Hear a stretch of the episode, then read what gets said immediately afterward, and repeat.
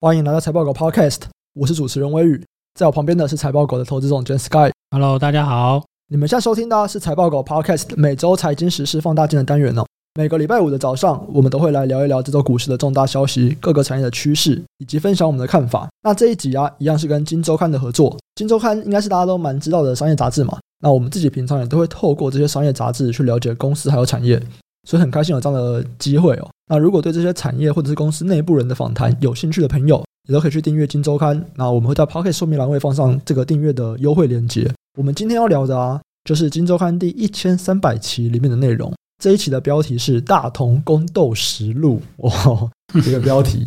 好，所以我们会来聊一下这件事情。然后，其实我们是有一点点接触的，或者是我们也有一些消息来源呢、啊。那也会来跟大家来分享一下。另外一个我们要来聊的就是，同样在这一期里面有这个半导体攻防战哦，里面其实讲到了包含像中国的半导体的状况，还有到全球的半导体状况。大家都知道吗？最近这种晶圆缺货啊，然后台积电调涨啊，联电调涨啊，这都是今年一个大消息。那这些消息后续还会有哪些事情呢？这也是我们这集要来聊的东西哦。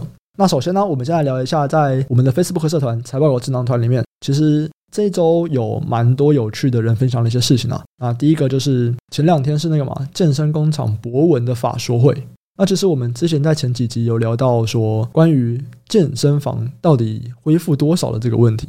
因为那个时候我有说，诶，我有时候去觉得人很多，但有时候去又觉得人很少。那整体来看，目前的健身房到底是怎么样呢？那其实就有听众分享，就法说会里面的一些 Q&A 啊，健身工厂他有提到哦，目前的会员请假比率非常低。跟疫情前差不多，公司十一月的营收大概就回到三四月的水准。换句话说了，现在如果是讲会员请假啊，这个应该是讲教练课的会员啊，有上教练课的人请假的比率，其实已经跟疫情前差不多了。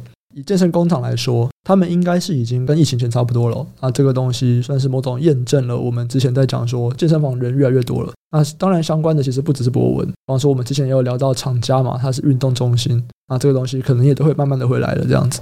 那另外一个也是一个舍友分享啊，他就有讲到说，我们上一周我们有提到医美或者是整形这个关键字在五月是高峰嘛，对不对？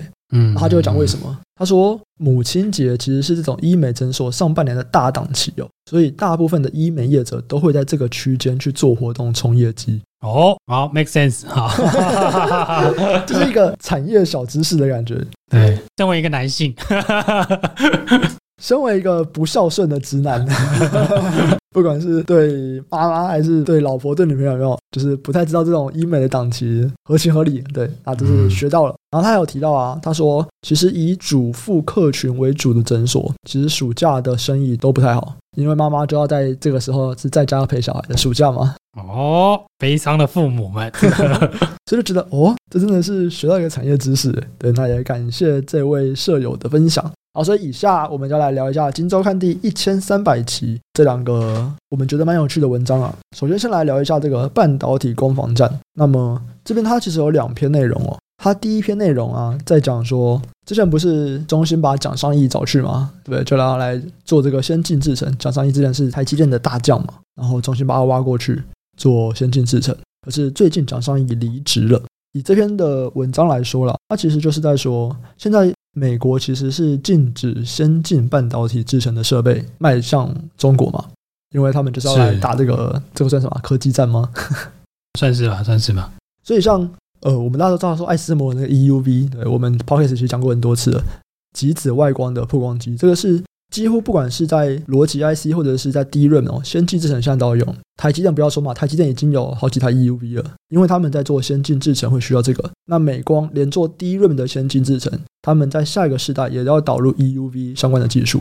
所以今天美国禁止艾斯摩尔把 EUV 设备卖到中国去，等于啊，就是跟中国说，至少短期内你是不可能去做到这么先进的制程的。那当然，其实我们再看一些中国的一些 YouTuber，他们也都是认为说。你不卖我们，其实这是给我们一个机会啦，对，让我们必须要来做这件事情。因为以前中国可能没有太大的动机去做曝光机嘛，我可能做出来是别人成本的两倍三倍，那我不如直接去买艾斯摩尔。但是现在艾斯摩尔它不能卖到中国去，那其实变相的是在要求中国说，你必须要去自己培养这样的技术。当然啦，能不能够培养起来是一回事，但是至少他们会有动机来去做这件事情。那我成本就算比艾斯摩尔高个两倍三倍。有总比没有好，不然我完全买不到也没有什么用这样子。可是，在中国现在先进制程它不能够做的情况下面，他们还是必须要有短期的营收嘛，对不对？所以在这篇文章里面呢、作者有提到说，目前中国的政策就是转向让我来布局成熟制程，还有第三代半导体。换句话说，就是在这个二十八纳米啊，这个是目前使用晶圆最大量的这个区间，中国要来大量的布局它。是是是，所以过蛮多二十八纳米，这个算是比较成熟制程了。对，一直回到过去的想法，哎，二十八奈米很先进哦。现在没有，现在已经成熟制成了。对啊，所以他们就是大扩厂了。我们这样讲好了。嗯，那每次看到中国大扩厂，心就会惊了一下。哦，这真的要怕一下哎。对啊，因为每次记得之前是那个吧，LED 啊、哦，三安光电大举进哇西啊，LCD 哎，蛮细啊。对啊，所以这个中国哦，每次大扩厂，感觉都要注意一下啦。而且我们不要讲说中国在扩这个成熟制程，其实在过去半年。还有一个趋势吧，就是各国都开始要半导体自己制造嘛。这个真的是天下分久必合，合久必分呢。现在就是合久必分了啦。从这个集中制造，哎，要改为在地制造了。对，不知道哪一集提过那个细盾嘛？对对对对，对啊，对啊，这个跟那个有，我觉得有蛮大的关系。最近其实有不少书在讲这个啊，其中一本叫《东方之盾》，我不知道你知不知道？新的吗？新的我就不知道。我们只看过那个很久以前那个，相当的老派。它是十月出的哦，作者是那个 DigiTimes 的创办人，我觉得蛮有趣的啊，我觉得会想要去看一下。其实他这本书话就是在讲半导体嘛，然后不管是在亚洲啊，或者是在全球的这个半导体的布局的趋势，我觉得蛮有趣的啊。他出了两本，有一本是什么疫后的什么未来的？哦，对对对对，另外一本是那个啊，断链之后科技产业后的分整合。其实这两本我觉得都蛮有兴趣的，对，最近有时间会去看一下。不过我们还是来聊一下，就是现在你不只是中国啊，他们要开始大量的布局二十八纳米的制程。那各国不管是美国还是欧洲，其实他们政府哦都是要求要去做这些半导体设备的资本支出。那这样子不会很快就供过于求吗？等到产能全部开过来，就市场就爆了啊。这是一个蛮有趣的现象啊。一个产业通常它是兴起的时候会有很多玩家进去嘛。然后很多玩家进去以后，就会开始去竞争啊，然后开始就削价竞争，然后到最后每个人都赔钱，然后开始会有一些玩家他们要退出市场，之后就达到一个供需平衡的状况。但是我们在这边我们会看到，二十八纳米的这个成熟制程的晶圆，其实它是从成熟的市场就已经有几个玩家了，主要的玩家在那边了，到现在突然因为政策的关系，会有更多的玩家进去，也这算是一个蛮少见的状况。对啊。哦，上次这样子，不知道几十年前了。所以这很麻烦的是说，你突然有这么大的供给啊。当然，今年的这个，其实刚刚提到那两本书也是有关系，锻炼之后嘛。对对啊，你这个晶圆，你这些晶片的价格涨幅到底是哪一个？对，一定是很多因素综合在一起嘛。一定也有缺货的因素，一定也有人囤货居奇，一定也有人要不到 wafer 嘛，要不到产能嘛。这些一定都是里面的其中一个原因。但如果你没有办法很仔细的分出来哪一个东西占几趴，哪个东西占几个 percent 啊？对啊，那如果现在大家认定是晶圆代工的不足，对，他现在开给你开开五十趴，诶，可是如果不是这个原因嘞，对，你在未来的产能在晶圆代工成熟制程的这一环呐、啊，会有蛮大的一个供给量。对，尤其是这些先进国家哦，大家拉回去做哦，他们都是新投产的，他们要有一定的稼动率啊，所以他们的市场如果有特殊的要求，甚至一些法规上的要求啦，要求你自给率是多少多少啊。其实我觉得对这个产业的供需会有蛮大的冲击，就对。《金周刊》这边有整理啊，它是根据这个以赛亚调研的数字来看的话，预估二零二三年的年增率，哇，这些二十八奈米的成熟制程，二十八跟二十二啊，成熟制程的年增会五十七趴。今年盖的二零二二年应该是出不来了，明年出来的应该都还是之前就有在规划在盖的厂，那今年陆续盖的厂应该都是在二三年左右会开始放量这样子。所以，二零二三年整个二十八纳米的制程会多五十七趴的产能，这个非常多啊。那刚刚 Sky 有提到嘛，就说这个的需求到底是不是真的那么大哦？我觉得这篇文章其实有提到一个隐忧诶，因为他说啊，近期的晶圆代工厂开始要用长约来绑住客户。哇，讲到这个长约这两个字一出来。这是一个警讯啊！对啊，对，是我同意。我马上就联想到二零一八年国剧那个时候，被动元件不是买不到吗？对，那时候春田离开嘛，然后突然之间，这种明明就很好做的被动元件，居然就是国剧可以来喊话了。然后那个时候大家缺货啊，然后国剧的股价被炒到非常非常高。等到炒到最高，几乎是最高那个时候，然后国剧董事长陈泰明就开始出来说，是他们现在要来跟客户签长约保障获利，就等于说，哎，我现在我一个被动元件，比方说我价格可能比之前涨了两倍，那我现在我跟你签长约，我就是比以前多一点五倍，然后跟你说，我未来三年就是卖你这个价格。哎，可是这样子有保障它的获利吗？大家去看就知道嘛。国巨二零一八年获利那个时候到顶峰之后，其实它的长约并没有真的保障它接下来数年的获利。是啊，不止国巨啦，可以再讲更久以前的啊。嗯，像那个太阳能多晶系也是签长约啊。嗯，哎，对，爆了。然后那个什么，还有很多这种像这个散装航运，二零零八年，嗯，也是签长约，复数年的哦。嗯。就跟我们的 Curry 是一样，不是？顶薪续约啦，七年啦，对不对？哦，哎，以国剧来讲，他真的是顶薪长约。对啊，他签长约，可是签长约又不是这个薪水。像 Curry 他们真有拿到钱啦，其他人就哎，又不是每个人都签长约。对，所以我刚其实就在问 Sky 啊，我说为什么明明就都是在顶薪的时候去签了长约，但是他竟然没有办法保障接下来的获利？就是你去看啊，真的大家说开始签长约之后，哎。获利就开始下来了，那原因到底是什么？啊、你用最简单的方法嘛？你是下游，你为什么要跟他签长约？嗯，等于你暂时拿不到东西嘛？今年拿不到，我先跟你签嘛？对啊，比较便宜哦。就长约，我可能是保证价，有可能是保证量。嗯，对啊，也有可能保证价量啦。当然是看怎么讲，但都是长约嘛。你不知道一还是你不知道是哪一个啦？对啊，那如果是这个状况的话，如果我只是跟你保证价嘞，我跟你拿就是会拿这个价钱，那我可能量是多少？可能是我平常的量的三分之一，我会给你拿这个价嘛？那你是公司的老板或是总经理，你要怎么做？哎，所以长约的意思不是说我未来三年我就是要跟你买这个价格，不一定啊，我可以跟你买这个价格啊，但量嘞？嗯，我可以跟别人买啊，我可以跟你签三分之一量啊。假设我原本跟你采购一百颗，我就三十颗跟你签长约嘛，对，剩下我再看啊。哦，我先 secure 基本的嘛，然后再来是我自己也要做一些努力嘛，讲难听一点啊。大家都要赚钱啊！我又不是傻了，对不对？你给我涨那么多，我当然是换料号啊！我又不是第一天在市场混，对不对？我换料号改设计嘛。诶，所以像这边他讲啊，他说联电的长约客户已经占所有客户比重的七十趴，但是这个是客户比重嘛？这个客户不一定说我全部都是签长约。没错，的确就有人在质疑这个点。当初就是说新厂就是是有一个客户 support 来绑约嘛，这应该算是扛在产能吧？机台有客户就是每个人都他指定的嘛。保有一定的量嘛，对啊，那是新厂啊，旧厂会掉啊，我又不是傻了，对不对？哦，对啊，这其实有很多就是文，你不能说文字陷阱啊，但是但你就一个商业的考量来说啊，你不可能就全部压在这个东西上面嘛。所以换句话说，我们这个联电啊，长约客户占七十趴，这不是营收占七十趴哦，这个长约客户占七十趴。如果我每个人都走十分之一跟你签长约，其实它只有营收的就七趴。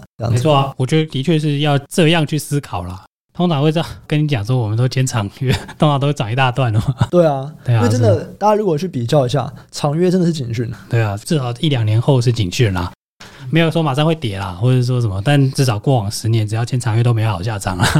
只要我觉得是供给啊，就根据这个经验，只要是卖东西的人出来说，哎，我们现在要跟客户签长约了，通常都是在这个东西之前前一阵子供不应求，涨很多。通常都是顶峰的时候，他们会说：“哎、欸，我来跟客户签长约了。”对啊，这很合逻辑嘛。对他们来说很合逻辑啊，没错。对啊，妈的会涨，你干嘛签长约啊？继续涨啊！对 你可以继续涨就继续涨啊，签什么长约？或者是如果我现在卖的是亏本卖，哎、欸，我也不会想要签长约嘛。对啊，我还不如不要卖。一定是我现在赚超多，我才会想要签长约。可是通常这个时候赚超多，它不会是一个常态嘛？怎么可能一直让你赚那么多？对不对？是，迟早啦，迟早这个价格有一天会跌下来。那那个厂约通常是保障不了获利的，当然不代表晶圆厂都没有办法保证获利啦，晶圆代工厂啦，啊，只是说从其他产业的例子来看啦，以前过去的这些其实提供的这些制程都是同质化的嘛，船啊，或是这种太阳能的这个多晶系啊这种东西，那你说这次可能这个晶圆代工里面有些微的差异，就是制程的不同嘛，然后大家有什么高压制程啊，或者是说带给你不一样的这种什么制程的微调吧，对啊，你说可能会有一些差异啊。但其实看量来看啊，我觉得这真的是一个很值得担心的点了。对啊，毕竟有个随便估一下，就五十趴的产能要估扩出来，真的。对啊，这个真的蛮多。所以大家可以想一下啦，就我们在看这个东西，还是分开来看嘛。对，你先进制程跟成熟制程，其实可以算是两个完全不同的产业链。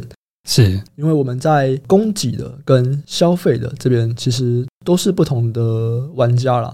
当然有些玩家是很跨，可是其实我们在看的时候，很多时候是不同的玩家嘛，很难说你去分得很清楚。但是你说成熟制程这种东西，它叫成熟制程嘛，产业进入成熟了，还会有这么高的获利，在产业循环中是一个很奇妙的存在的，对，会是短期的现象啊。没错，它不会是一个常态啊。所以我们看到过去几个月，就是开始有些声音说，哎，联电之前说要退出先进制程，你看这是高招，对，这是很棒的一步嘛，所以让它就是今年获利越来越好。哎，或者是说从当时做那个决策以后，获利越来越好，然后今年算是一个非常好的一个状态。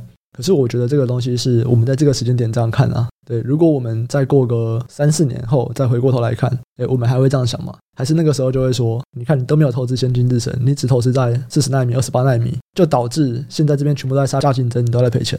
所以这个我觉得都很难说啦，尤其是这种半导体的这种变化速度很快嘛，大家的竞合其实我觉得蛮有趣的啦。尤其是最近，其实过往都不会觉得说，哎，怎么会有那么多代工厂，然后大家这样子。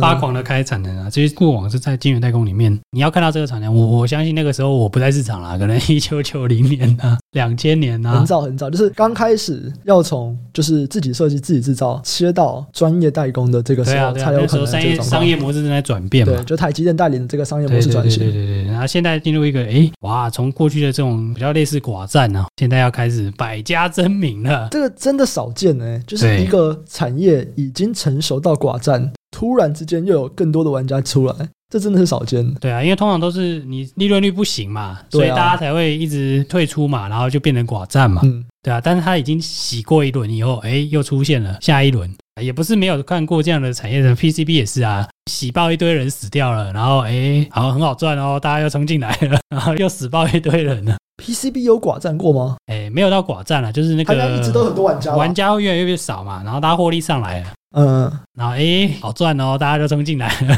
这只是一个比喻啦，没有说他们就是技术其实含量还是有点不太一样啊。嗯，就进入障碍还是有差，但是现在看起来这种以国家之力的这种玩法，哦，这个好像真的是蛮值得担心的。好，那接下来我们来聊一下这个大同的宫斗实录吧。我们之前其实算是跟大同或者是跟精英里面的人算是有些接触嘛，或者是有耳闻一些东西啦。那我觉得里面一个很有趣的啦，就是当时林郭文彦已经离开大同的董事长位置了。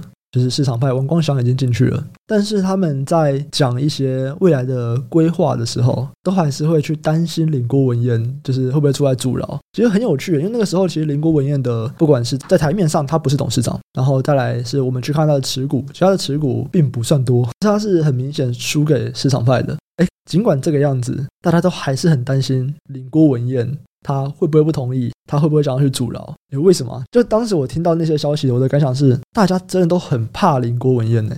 当时啦，我会觉得也不能说匪夷所思啦。我觉得就跟他过去做过的事情有关系啦。像什么？就譬如说，像大同，其实是你其实去查，应该大概有四次到五次的攻防战嘛，在股东会的经营权争夺四次到五次嘛，其实每次都是林郭文彦出来嘛。对啊，所以你光因为大同而改的法条啊，应该有一两条吧？我记得就是有一个大同条款嘛，嗯，就是那个召开临时股东会那个是大同条款，我看一下，应该是一七三之一啦，公司法一七三之一嘛。啊，这个很有趣啊！如果有研究这个股权争夺的话，因为每一个公司都有每个条款，像中石化也有中石化条款，这次最后一次王光祥跟这个他们争夺，其实就是用到大同条款。加中石化条款啊，所以你看他过往嘛，讲第三次好了，有一次是那个林昌海加那个，就林昌海是市场名人嘛，这个以周刊的报道来看，他是写说林昌海加贾文忠嘛，嗯，对啊，那到后来怎么解决？他们突然熄火说不要了，没关系就给你当嘛，怎么可能？对不对？我股票都买好了，一定是利益交换嘛，就有人写啦，对，拿未上市股票换呢，对，那或是最后几次是你像这个什么，我借款给你嘛。对对，就是拿土地换嘛，对啊，所以其实你像在林国文院去阻拦其他人进入公司派啦，其实进入公司啊、改选啊，其实诶，他花了很多精力，包含最近这一次临时会的这个东西，他上一次直接违法把你所有的那个都删掉嘛，对。把你市场派的提名全部都删掉啊！应该说中资的票数全部都不算。一开始是提名全部删掉，然后再下一次中资票数都不算嘛。嗯，对啊。所以其实这这方法真的是以前都有人用过，但是他每次都有新招，就对了。你会觉得很讶异，哇，真的这个人真的很厉害，他没有在怕你的。对，因为这其实是违法的嘛。对啊，但你要想啊，违法三年之后这个任期就结束了，等判完出来不知道多久了。你给他拖个两次，你去买那个股票嘛？你想想看，大同这么大的股本，你买那么多股票。怎么可能都是用现金买？嗯，对啊，你一定有融资嘛，对，甚至垫饼嘛，对不对？反正就是去借钱了。主要就是在赌说，反正我就是再撑半年，反正你自己是撑不到半年的，因为你买股票的这些钱，其实它背后是有非常强大的利息压力。对啊，甚至是比较最近的这个，直接把大同打爆啊，华映破产。嗯，对啊，你说这个公司有没有价值？我觉得有。那什么绿能也是不行的嘛，在太阳能要起来之前，绿能不行了。对啊，所以其实他用了很多招数了，让你交易变很困难嘛，让你股价价格变很低嘛，这其实都是一种手段吧。阻挠这种市场派进入嘛？对啊，他们应该是被他打到 哎惊啦！来了四五派的人，对不对？每一派都被他扫地出门。你也可以说这个人的这个防御力很强啦，经营可能嗯，但防御力绝对是厉害的。我觉得在打之前是可以理解啦，因为打之前大家都觉得说哇，之前想要跟林郭文彦斗的人全部都失败了。可是，在他们打赢以后，他们正式入主大同以后，竟然还在爬。对，可是他们正式入主这个，我反而可以接受了，因为他公司不又不是一个积木，嗯，对，就不是说我想抽起来就抽起来了嘛，对啊，你有很多人马了，对啊。一来是你要符合公司法的规定去运作这个公司嘛，因为它是上市上规有证交法，你要符合证交法，对不对？我光谁是第一高票就瞧了这么久，因为主要是谁可以召集董事会嘛，对啊，谁是最高票的独董，对，谁可以掌握审计委员会。谁可以拿到硬件？这些是真正的关键啊！但这个通常都不为人所知啊。嗯，对啊，所以那你说为什么他们进去以后反而还是怕他？因为他有人马啊在里面啊。当然，他下了董事长，名义上的控制力变弱了，诶，但实质上的控制力很难讲哦，因为它里面可能会有他蛮多过往的班底嘛，他的人马嘛，对不对？先不要讲这种，他盘踞在大同公司里面这么久了，你就算是你你一个新创的公司好了，你也是会有人马拍戏嘛。所以他们会害怕原因是，我今天就讲的简单一点啊，说不定连上市资产的财务报表都拿不到了，对不对？那举个上市贵公司的例子啊，因为我刚刚问很多公司去买人家公司合一并购股票啊，但是不能边合并嘛，嗯，对啊，为什么？因为拿不到资料嘛，所以你拿到经营权不一定有用啊，股票过半没用啊，人家不给你就是不给你，诶，为什么可以不给啊？可以不给？可是我就是老板呢，可以不给啊？你是老板要怎么样？不是，我是老板，我要看我公司的账，我不能看，不行。为什么？你问文业啊？啊，不是，我没有讲。对啊，你像大人大病文业，我没有病啊。嗯，对啊，为什么？有控制力啊。他说哦，我因为没有董事啊，我没有实质控制力啊。对啊，那台面上的啦，就算有董事，营收你也拿不到哦。这东西里面当然还有其他运作啦，这这个不是表面上看到的那样就对了。嗯，对啊，那还有很多台面下的东西啊。之前不是有在炒那个光阳科？对，也是类似的啊，直接把你扫地出门，管你的，对不对？在这次大同跟林郭文彦的这个经营权之战啊，后来王光祥就是市场派赢了嘛，那他们还是有给林郭文彦一个荣誉董事长。对啊，对啊，对啊。而且《新周刊》里面是说，他们还有保障他蛮多的福利嘛。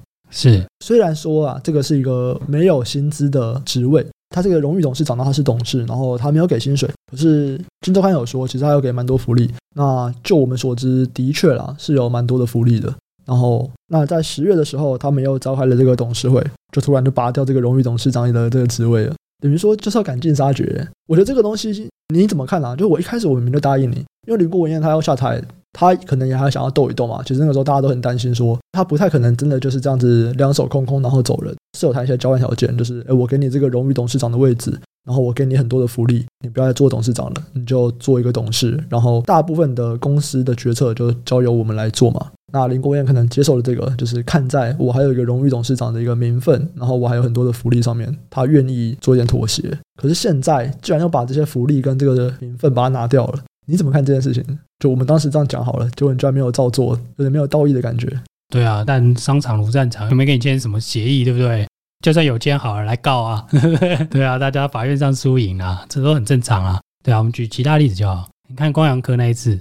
他直接把原本光阳科董事长弄掉嘛？我不是说这一次啊，说前一次原本的董事长被台钢集团直接弄掉嘛？对啊，那个是原本有协议的，突然宣布临时会，然后突然直接把你换掉。你说这个背后有没有原本有一些承诺？一定有啊，不然人家怎么会傻傻的在那边等你？对啊，所以这个我就觉得这个就可以阴谋论了啦。其实这很多都是阴谋论啦。你说后面谈什么你不知道嘛？那我们就只看最后的事实啦，看起来就是，哎，这些掌权的、掌握就是说现代的公司派啦，过去的市场派啊，真的要划清界限了啦，对啊，那他不只是把他弄走嘛，就是请下台，他还写了一篇文，就是请《今周刊》发了一篇，告诉大家这个事实，嗯，这就算是檄文了吧？对，宣战的檄文了嘛？但他仗已经打完了啦，嗯，就告诉你说，嗯，我已经处理了。我告诉大家，自己是这样想啦，对呀、啊。大家如果去看这篇文章的话，其实 Sky 的意思啊，就是说，其实这篇文章算是一个公开的大同的公司派，他们公开的跟大家说，这都是我管的，对，对我处理好了，对我处理好了，整间公司现在都安定下来了，然后该处理的人我全部都处理掉了，这样。对啊，有点这个意思啦，我自己觉得，嗯，对啊，因为如果不要这样子，大家不知道啊，不然也不知道我处理好了。我们在讲的是公司的经营阶层啊，那至于跟公司投资价值，它是两回事嘛。因为毕竟大同整个集团其实有非常多没有发挥它该有价值的资源。对啊，同意同意同意。其实大同是一个，不要说什么电锅啦，大家好像只记得电锅，什么都做。对啊，其实什么都有啦。你说华映有没有价值？就我们刚刚提过嘛，我觉得华映还是有价值啊，那东西还是能卖啊。对啊，你说他手下一些子公司有没有价值？有啊，绿能那些有没有价值？有啊。对对，他当初为什么可以跟贾文忠、林昌海他们那一支全身而退，然后把有价值的东西转给你啊？对啊，你说有没有价值？有啊，有的是价值啊，看来他只是不会显示在账面上而已。那过去林国文彦其实他就是不想要让这些资源用作他应有的价值。那当然，为什么我们不知道啦？但是不管怎么样，这些资源就是没有反映在公司的 EPS 上面。是是。那以现在的这个文章来看。其实不管是大同本身，或者像他集团里下面的精英上至，其实看起来目前掌权人都是说，我们就是要想办法去让我们的获利变多，然后要让我们的股价上涨。其实算是某种程度算是利益一致啦，跟小散户利益一致。对啊，一定是利益一致啊，因为市场派有一个好处啦，嗯，因为他要买股票，对，等下股票很多，没错，他还借钱买的，不可以随便跌哦。对他来说，他。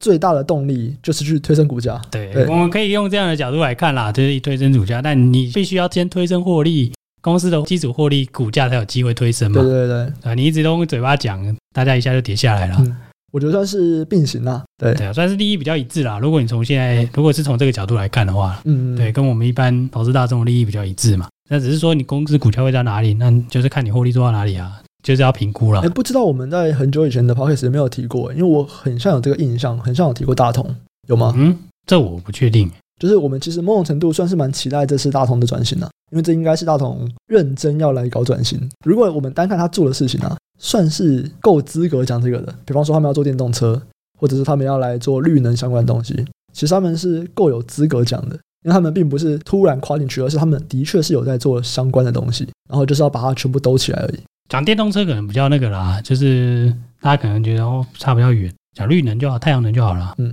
大同有家下市的公司叫绿能啊，就是做太阳能的。嗯，我记得这股价最高好像两百多块吧？对啊，所以其实你说太阳能他不懂吗？他懂啊，懂爆了，对不对？有生产线，什么都有啊，对啊。你说太阳能重新回来市场关注了这一年，他为什么没赚到？我就说，这是意思是说，他如果要把这些资源重新整合，那如果又跟这个政府有点关系的话，你说太阳能这些要接电到台电嘛？大同是重电厂啊，本身就是有这种重电业务的厂商嘛，所以你在说什么储能那些，他去做合不合理？合理啊，最合理就他了。他又有地，对啊，有地有电，然后也有人才。对，那重电这些人才是就跟现在电子的人才是不一样的嘛，他就等于是四大的这种机电厂嘛，对啊，所以你说他没有这方面的经验跟人才跟关系吗？我想一定有啦，只是说看什么时候会不会拿出来发挥而已。就是说，他各个公司其实都有一些相关技术，然后他如果整合起来，哎，的确他们是可以赚到钱的，有机会在某一些领域、独特的领域，就是发挥他们这些多领域的长才吧。对，